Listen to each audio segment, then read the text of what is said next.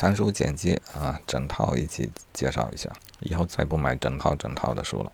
总共四本书，《李煜词传》，顾名思义啊，就是介绍了一些李煜的词，并且呢，作者又自由发挥了一下，给他写了传。啊，我大概看了一下他的传的部分，未必与引用的这首词太相关。基本上呢，这也就是一本再创作的作品，其他基本也一样啊。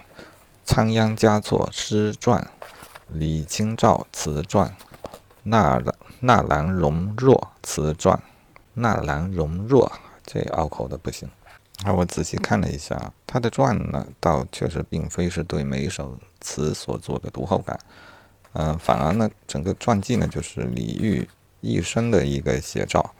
然后把李煜的词点缀在他的这一部传记当中，嗯，甚至于目录呢都是抽取李煜的词啊，至少部分是从词里抽取出来的啊。这会又看了看啊，大致就是以李煜的一生为顺序，又以李煜所创作的词为重点进行的进行介绍的一本传记啊，大概就是这样啊。哪年他出了啥事儿啊？然后写了什么词？这样写挺有好处的，就是我们会对每一首词的历史背景有所了解。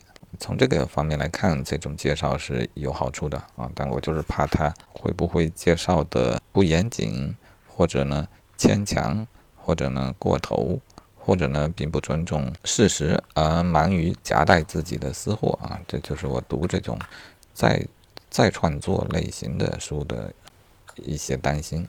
啊，第二本仓央嘉措的诗传，啊，同样是仓央嘉嘉措的传记，夹杂一些啊仓央嘉措的诗，但并不多啊，因此它主要就是个故事。哦，是这样的，传记部分呢就不怎么说诗，而诗呢放在后半部分。仓央嘉措诗歌陕西，这里写到了，呃，引用到了三十一首诗，并做了简单的解析啊。这里简单介绍一下仓央嘉措，一六八三年生，西藏的格鲁派教宗。我看着有点像达赖或者活佛，但是书中没有说清楚。仓央嘉措的教宗的地位呢，来的并不顺利。康熙皇帝支持他坐床，坐床就坐在床上的意思啊，字面意思啊，本意应该就是成为教宗，但是呢。当时西藏的局势复杂，有人不肯交出权力，让他成了坐冷板凳的傀儡。仓央嘉措的诗歌是挺有争议性的啊，一般人看起来他是情歌，但又有些研究者认为他实质上是极富宗教意味的、意思含蓄暧昧的道歌啊，道歌就是表达宗教思想的诗歌。然后，下一本李清照词传。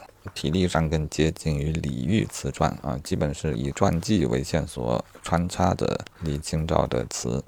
最后一本《纳兰容若传》啊，体力类似仓央嘉措，就是先写一篇传，然后有词作赏析，好几十首。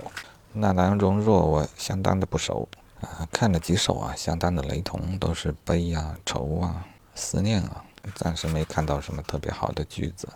这里来了解一下。纳兰容若到底什么人？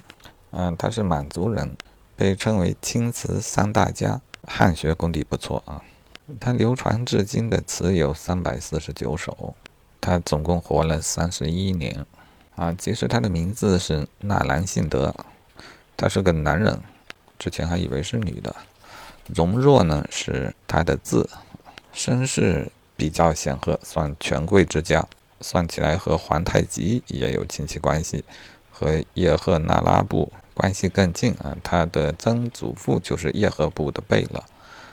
在清朝初年，满族的八大姓氏里面呢，纳兰可以算是最风光、最有权势的家族。呃，其实他就是以后的叶赫那拉氏。